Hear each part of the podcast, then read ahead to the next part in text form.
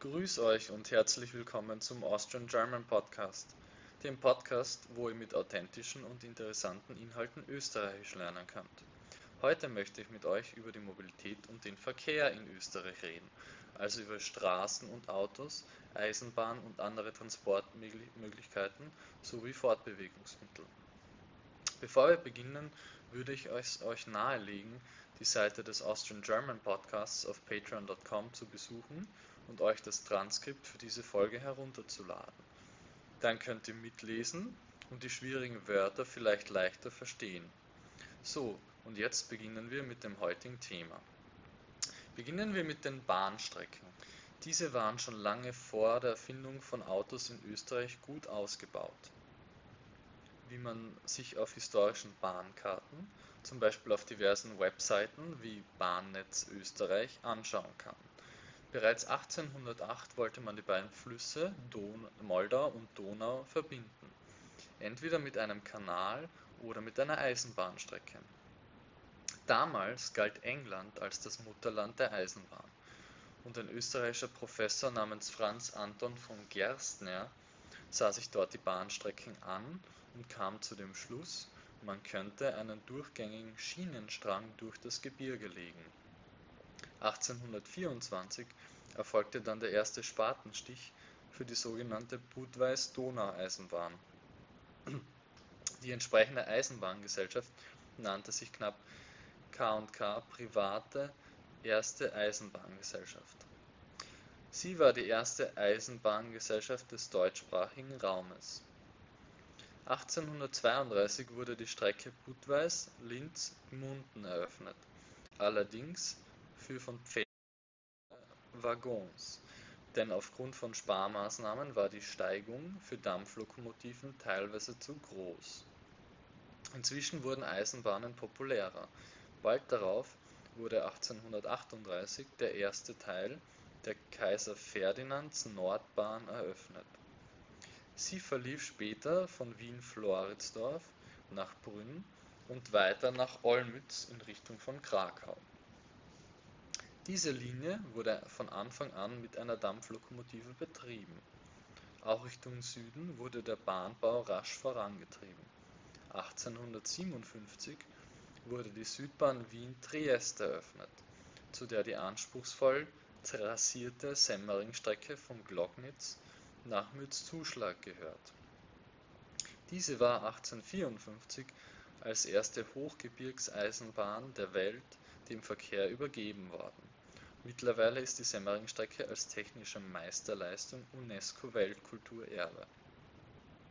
Gegen Ende des 19. Jahrhunderts wurde beschlossen, die verschiedenen, teilweise finanziell schwachen Privatbahnen zu verstaatlichen. Dadurch entstand ein für die damalige Zeit beachtliches staatliches Bahnnetz. Die wichtige Südbahngesellschaft blieb jedoch in privater Hand nach der Jahrhundertwende wurde der Ausbau neuer Alpenbahnstrecken wie der Tauernbahn, der Pyrnbahn und der Karawankenbahn forciert. Bedeutende Alpenübergänge wurden an mehreren Stellen auf größere Distanzen untertunnelt. Der erste dieser wichtigen Tunnel war der 10,6 Kilometer lange Arlbergtunnel. Ein großer Erfolg war auch die 1909 eröffnete Tauernbahn durch diesen schnell vorangetriebenen Ausbau der Bahn existierten bereits um 1910 die auch heute wichtigsten Bahnverbindungen.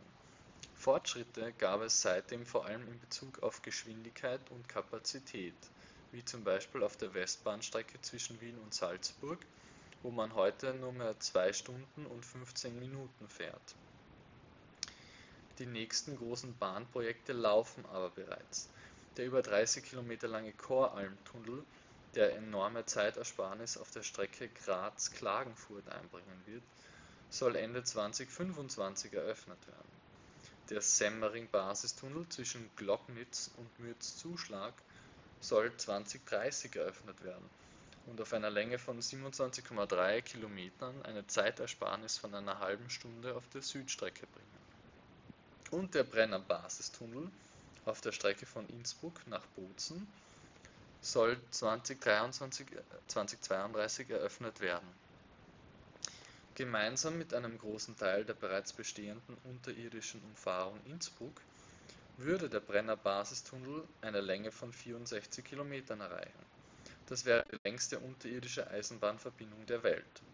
Ihr seht also, sowohl im 19. Jahrhundert als auch im 21. Jahrhundert wurde und wird viel in die Bahninfrastruktur investiert. Das 20. Jahrhundert gehörte leider größtenteils dem Auto. Vor allem seit dem Zweiten Weltkrieg, als zum Beispiel mit der Westautobahn die erste Autobahn in Österreich gebaut wurde, wurde der Ausbau der Straßen im Vergleich zur Bahn immer wichtiger. Immer mehr Menschen kauften sich die immer billiger werdenden Autos. Und so ist es heute fast jeder Winkel Österreichs an das Straßennetz angeschlossen, während viele wichtige Orte nicht mit der Bahn erreichbar sind.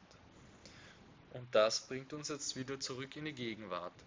Denn durch die Klimakrise ist die Debatte Auto versus Zug präsenter als selten zuvor.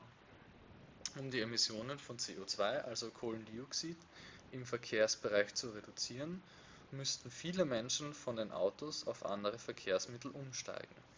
Das wäre im ländlichen Bereich idealerweise die Bahn für längere Strecken oder Fahrräder bzw. Elektrofahrzeuge für kürzere Strecken.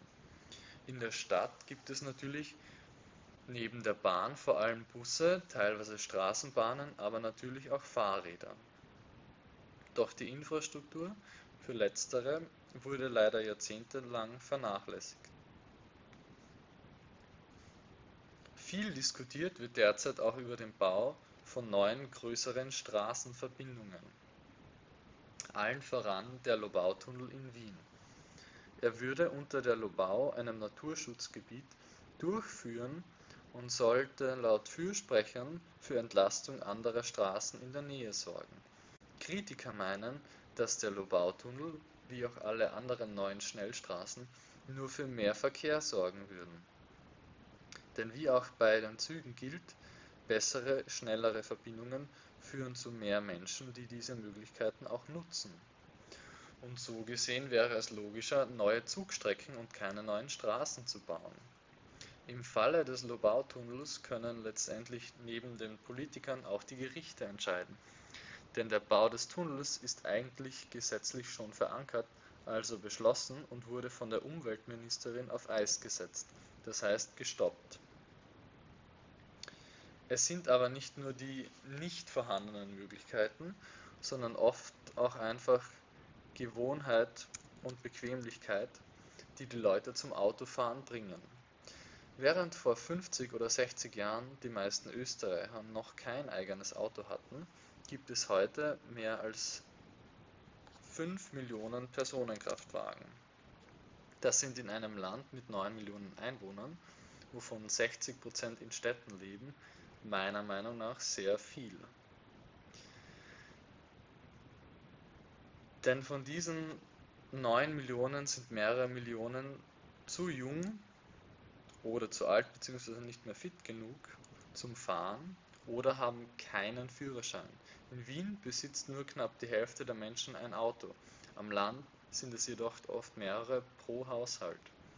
Ich weiß selbst aus Erfahrung, dass die Leute in den ländlichen Regionen oft zwei bis drei Autos in einer klassischen Familie mit zwei Erwachsenen und zwei Kindern besitzen. Und wenn, wenn man die Autos hat, dann nützt man sie natürlich auch immer, obwohl es Busse gibt, obwohl man einige Wege zu Fuß oder mit dem Fahrrad erledigen könnte. Und genau da versucht die Politik mehr oder weniger überzeugend, in einigen Fällen, wenn überhaupt halbherzig, Anreize zu setzen um die Österreicher zum Umstieg auf umweltfreundlichere Fortbewegungsmittel zu bewegen. Ein wichtiger Meilenstein der letzten Jahre ist das sogenannte Klimaticket, ein Ticket, wo man in ganz Österreich mit Zügen, Bussen, Straßenbahnen, also mit den öffentlichen Verkehrsmitteln gratis fahren kann. Und das ein Jahr lang zum Preis von 3 Euro am Tag, also ein bisschen über 1000 Euro im Jahr.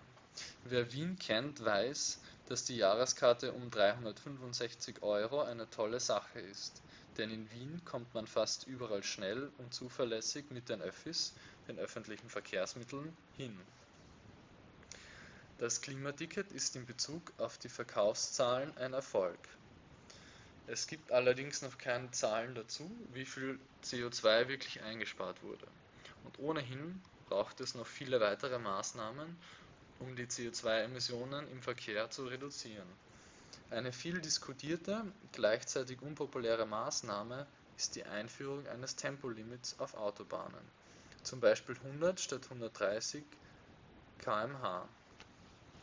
Das würde bei meist nur wenigen Minuten Zeitverlust relativ viel CO2 einsparen. Eine weitere Variante wäre natürlich die generelle CO2-Steuer auf fossile Brennstoffe, also auch auf Benzin und Diesel. Die Idee dahinter: Wird das Autofahren teurer, werden die Menschen das weniger machen. Das trifft aber nur dann zu, wenn es um einiges teurer wird und nicht nur um ein paar Cent. Und gleichzeitig muss dabei auch darauf geschaut werden, dass einkommensschwache Haushalte unterstützt werden, denn viele am Land sind mangels passender Zug- oder Busverbindungen schlichtweg auf das Auto angewiesen, um zum Beispiel in die Arbeit zu fahren. Man kann in wenigen Jahren nicht einfach überall hin Zugstrecken ausbauen oder neue Buslinien schaffen. Wäre zum, da wären zum Beispiel Fahrgemeinschaften oder Sammeltaxis eine Möglichkeit. Auch autonom fahrende Elektroautos könnten in kleineren Gemeinden am Land hilfreich sein, aber das ist noch eine relativ ferne Zukunftsvision. Was auch immer dann letztendlich in Österreich gemacht wird, um die klimafreundliche Verkehrswende in Schwung zu bringen, wir dürfen gespannt darauf sein. Ich hoffe, diese Folge hat euch gefallen und ihr konntet mit oder ohne Hilfe des Transkripts vieles verstehen und auch Neues lernen. Wenn euch der Podcast gefällt, dann gebt mir gerne eine positive Bewertung auf Spotify, Apple Podcasts oder wo auch immer ihr Podcasts hört. Und folgt mir auf Instagram unter Austrian German Podcast. Vielen Dank fürs Zuhören. Viert euch!